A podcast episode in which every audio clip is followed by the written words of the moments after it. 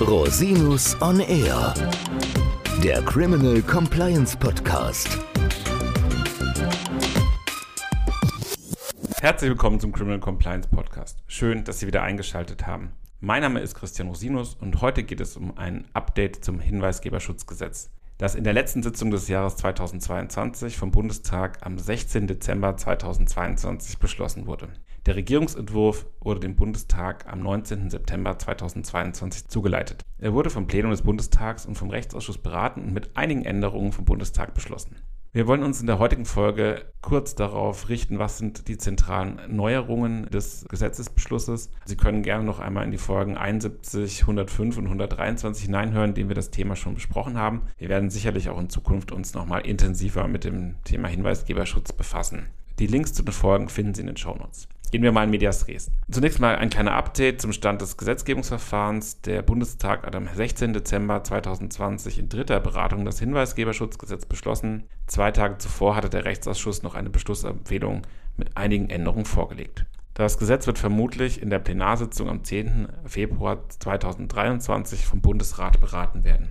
Möglicherweise ergeben sich in der Beratung durch den Bundesrat noch weitere kleinere Änderungen und voraussichtlich wird das Gesetz dann noch im Frühjahr 2023 in Kraft treten. Wie schon gesagt, soll das Gesetz HinweisgeberInnen schützen, die man auch Whistleblower nennt, und bisher galten für diese HinweisgeberInnen nur allgemeine Regelungen. Nun soll sich das mit dem Krafttreten des Hinweisgeberschutzgesetzes ändern. Hintergrund ist die EU-Whistleblower-Richtlinie aus dem Jahr 2019, die von den EU-Mitgliedstaaten, darunter Deutschland, ins nationale Recht umgesetzt werden musste.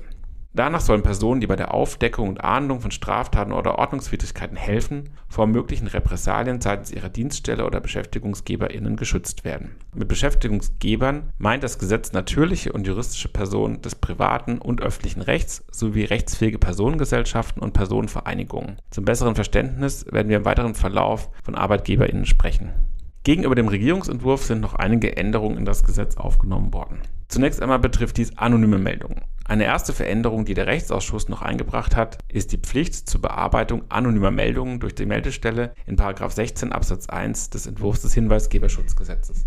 Im Referentenentwurf gab es nur eine Empfehlung, anonyme Meldungen zu bearbeiten. Im Regierungsentwurf wurde daraus dann eine Sollvorschrift und in der beschlossenen Fassung eine echte Pflicht. Dies bedeutet auch, dass Meldekanäle vorgehalten werden müssen, die eine anonyme Kommunikation ermöglichen. Für die Umsetzung dieser Pflicht gibt es noch eine Schonfrist bis zum 1. Januar 2025, da die Bereitstellung einer technischen Vorrichtung oder die Beauftragung einer Ombudsperson notwendig wird. Dies belastet Unternehmen zusätzlich bei der konkreten Einrichtung der Meldestelle. Aus der Beraterperspektive ist diese Änderung zu begrüßen, da nach unserer Erfahrung viele HinweisgeberInnen zunächst anonym bleiben wollen. So wird das System effektiver. Unternehmen müssen beachten, dass ihre Systeme den Anforderungen gerecht werden.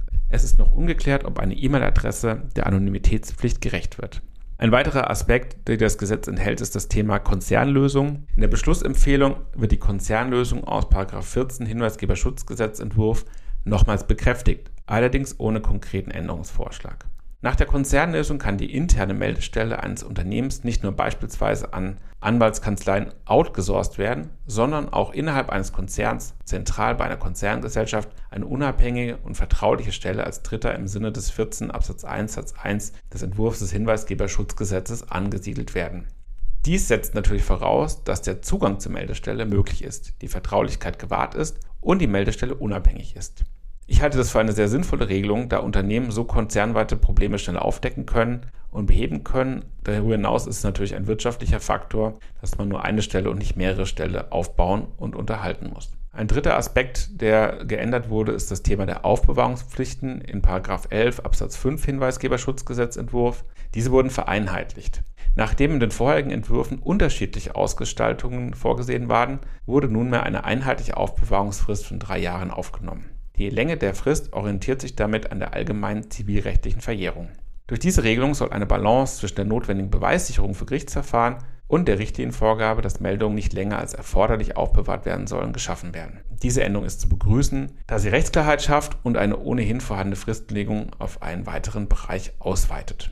Der letzte Punkt für heute ist der Rang der verschiedenen Meldestellen. Insoweit gibt es möglicherweise einen Wettbewerb von Meldestellen, weil es mehrere Möglichkeiten gibt, an die sich Mitarbeitende wenden können. Neu eingefügt wurde hier noch der 7 Absatz 3 Entwurf des Hinweisgeberschutzgesetzes. Nach dieser Regelung sollen ArbeitgeberInnen Anreize dafür schaffen, dass sich Whistleblower zunächst an interne Meldestellen wenden. Interne und externe Meldewege bleiben jedoch ausdrücklich rechtlich gleichgestellt. Dies soll eine stärkere Motivation für Arbeitgeber bieten, die internen Meldewege durch eine gute Kommunikationskultur und soziale Verantwortung zu stärken.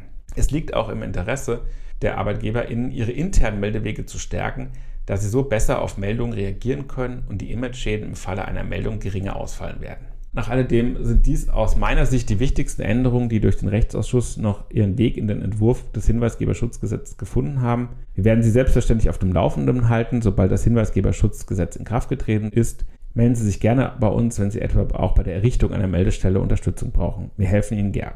Herzlichen Dank, dass Sie sich die Zeit genommen haben, den Podcast zu hören. Falls Sie Fragen haben, wenden Sie sich bitte jederzeit gerne an mich unter info at rosinus-on-r.com. Bis zum nächsten Mal. Ich freue mich auf Sie.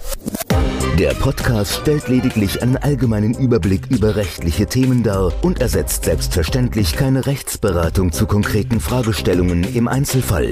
Bei Fragen wenden Sie sich an Rechtsanwältinnen und Rechtsanwälte Ihres Vertrauens, natürlich auch gerne an uns. www.rosinus-on-r.com oder unter www.rosinus-partner.com.